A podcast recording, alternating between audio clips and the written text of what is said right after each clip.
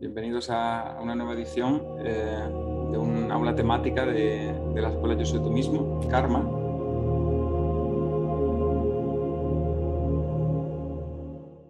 El tema que hemos elegido para hoy es eh, el porqué de esta ley del karma y qué importancia tiene el corregir la, la propia voluntad. ¿no?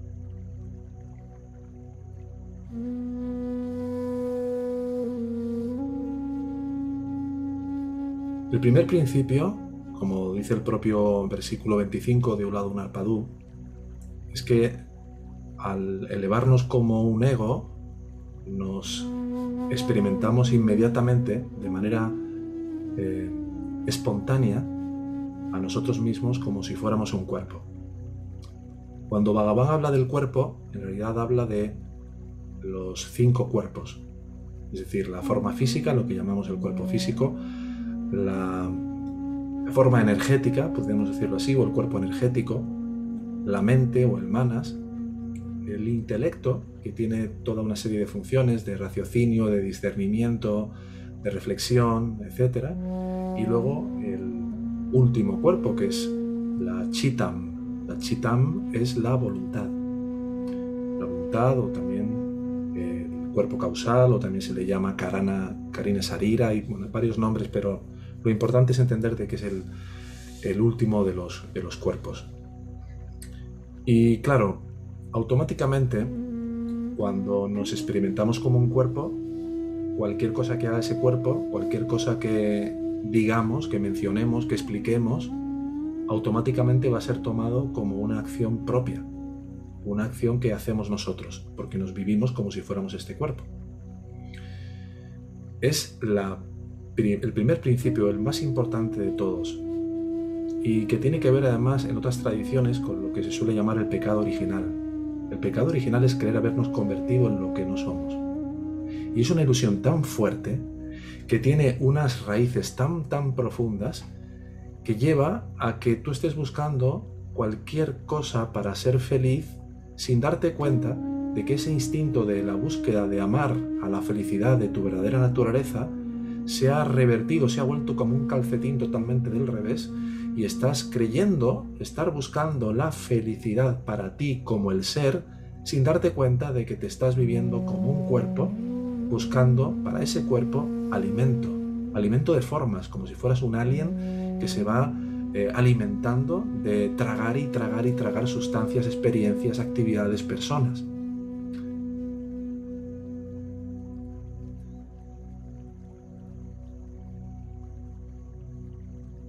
¿Cuál es el segundo principio fundamental que nos enseña Bhagavan? Y es que la fuerza que impulsa la mayor parte de nuestras acciones es la voluntad. Es la fuerza más importante.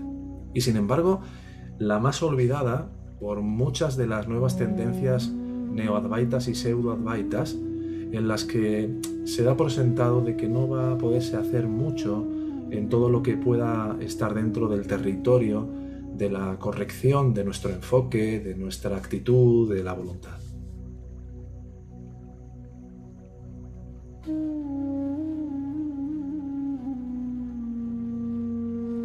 ¿Cuál es el tercer principio? Pues que estas acciones, que son impulsadas por nuestra voluntad, eh, que se les llama en la enseñanza agamia, realmente tienen dos tipos de consecuencias. La primera consecuencia es lo que podemos llamar el fruto. Es decir, cuando tú haces algo, le dices algo a una persona, eh, te preocupas por alguien, por ayudarle, o haces la vista gorda y te da igual lo que pueda estar eh, pasando alguien, el hambre que pueda tener alguien, el problema que pueda tener cualquier familiar, cualquier hermano, cualquier mendigo, automáticamente va a haber una serie de frutos distintos. El más común y el más habitual es el fruto neutro. Es un fruto que moralmente tú, cuántas cosas no hacemos al cabo del día que no tienen realmente una intencionalidad específica de querer dañar, de querer alegrar a alguien, no simplemente cosas que se van haciendo a lo largo del día y que no tienen ningún tipo de implicación intencional. Bueno, este tipo de fruto de estas acciones neutras, pues no generan, digámoslo así, ningún tipo de consecuencia específica, como mucho que haya más acciones futuras o experiencias futuras que vamos a vivir que sean neutras también. Luego están aquellos frutos que generarán eh, malas experiencias porque han sido frutos de acciones, mm, digamos, hechas con una intención, con una voluntad de hacer daño, de mentir, de em, codiciar, de buscar perjudicar de cualquier cosa. Y por supuesto también aquellas acciones que han tenido una sana, una verdadera intención noble, eh, amorosa, compasiva, genuina hacia otros. Este es el primer elemento. El segundo elemento son las semillas.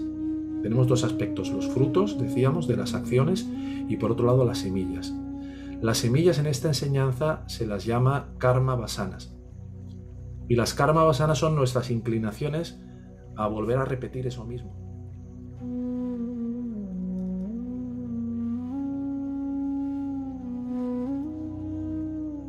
Luego podríamos hablar de un cuarto principio, y es que el fruto de estas acciones curiosamente, eh, no van a ser experimentados en esta vida.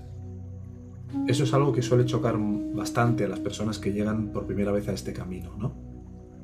Sino que el fruto de las acciones que estemos generando en esta experiencia van a ir a incorporarse a un gran almacén kármico que se llama Sanchita Karma. Es un gran almacén donde van cayendo unas tras otras todos los frutos de las acciones ya sean de nuestra mente, de nuestro habla, de nuestro cuerpo, y que más tarde, bueno, serán eh, removidos, por decirlo así, como en estos grandes bombos, ¿no? El bombo de la lotería, creo que se llama, ¿no? Y hay muchas bolas y hay una selección. La selección es absolutamente perfecta, hay una inteligencia profunda que lleva a seleccionar de una manera muy precisa determinados frutos de determinadas acciones pasadas de vidas anteriores para configurar lo que se llama el prarabdha karma, que es lo que vamos a experimentar en la siguiente eh, encarnación.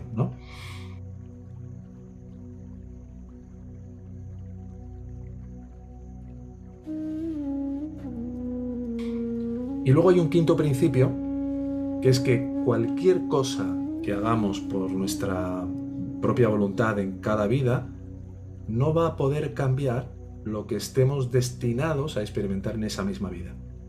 Porque todo lo que vamos a experimentar en cada vida ya ha sido determinado, podemos decirlo de dos formas. Uno, por la gracia, por la gracia de Dios, por el gurú, pero en el fondo, ¿qué es el gurú? ¿Qué es la gracia de Dios? ¿Qué es el ser?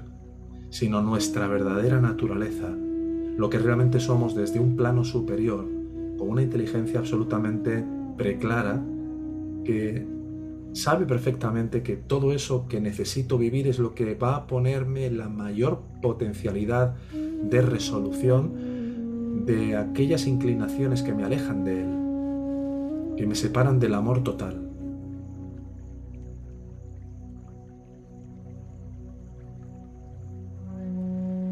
O otro principio que puede ser importante.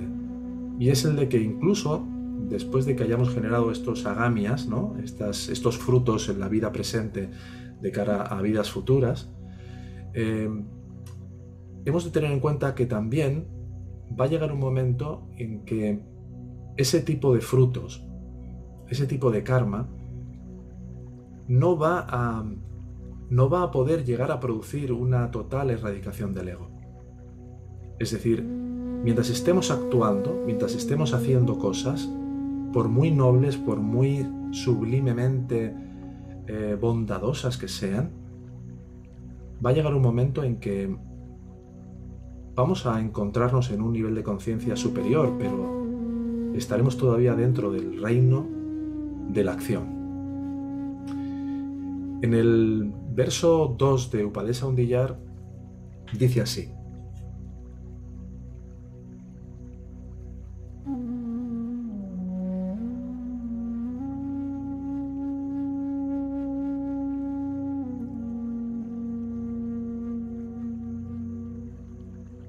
Y en el versículo 3 dice,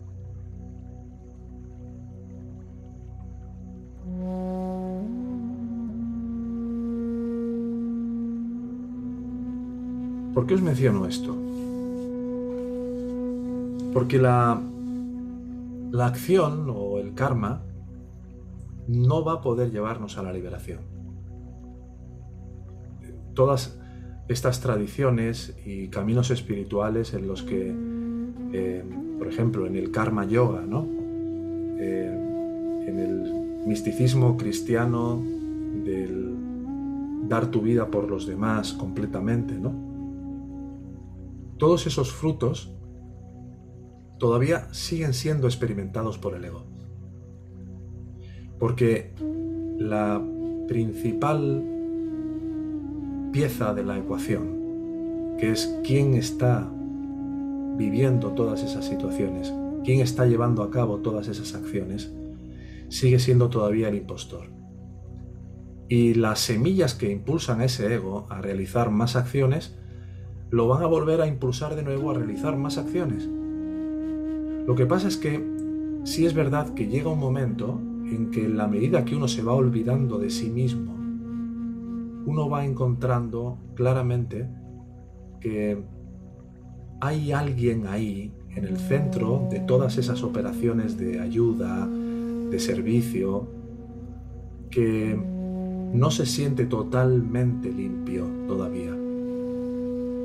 Es decir, aunque el karma nunca pueda dar la liberación, si se hace por amor a Dios o por amor al ser, y sin ningún tipo de deseo, de ningún tipo de fruto, de ningún tipo de beneficio, lo que va a provocar es que poco a poco se debiliten nuestras inclinaciones a experimentar, a desear a querer obtener la felicidad donde nunca vamos a poder encontrarla.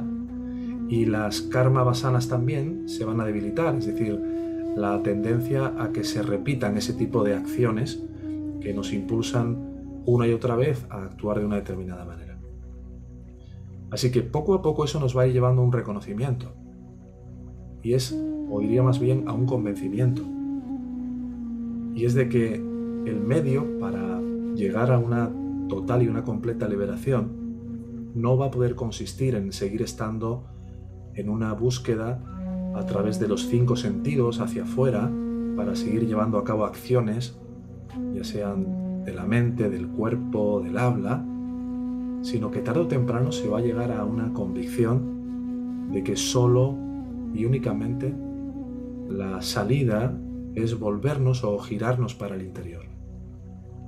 ¿Por qué creéis que se prescribe la acción sin deseo de obtener un fruto, lo que se llama el niskamia karma, como un medio para purificar la mente o la voluntad? Porque vas más hacia el camino del ser, estás más alineada al ser más que al ego. Yo creo que yo lo entiendo por aquí. Es como cada vez le vas dando esquinazo, cada vez lo vas debilitando más y estás más en, alineada al ser, a lo que realmente es el amor, la bondad, la compasión, te acerca mucho más. Te va acercando más, ¿no? Si yo me veo haciendo un trabajo, un trabajo, una acción, liberándome de, querer obtener un, lo que sea, una meta, ¿no? Ni siquiera voy a decir un beneficio propio, sino una meta. Lo que siento de pronto es que no tengo, no, no tengo puesta la conciencia en algo que está fuera de aquí, que no está fuera del presente y, mi experiencia se torna, puedo decir que se torna brillante, que se torna amorosa. Entonces en, ese, en esa acción de por amor al arte, yo siento que es por amor al amor. Es decir, es como tomar conciencia de la verdadera esencia de la acción. Y así es como, como lo vivo. Yo recuerdo, Ernesto, de una aula abierta que es eh, algo similar, se le preguntó a Michael y él dijo que solo en el perfecto estado de ñana, donde realmente, o sea, ya se ha erradicado por completo el ego, es cuando se practica el verdadero karma yoga, porque mientras haya ego siempre habrá deseo a un, fruto. Yo entiendo el diskamia karma ya en un estado como muy, muy próximo ya a la erradicación total. Vamos, es... Sí, lo, que ocurre es que hay, hay, grados, ¿no? Eh, hay personas que no se permiten, por ejemplo, recibir a pesar de estar actuando desde un propósito de no querer esperar en base a un movimiento bastante sutil del ego espiritual, por ejemplo.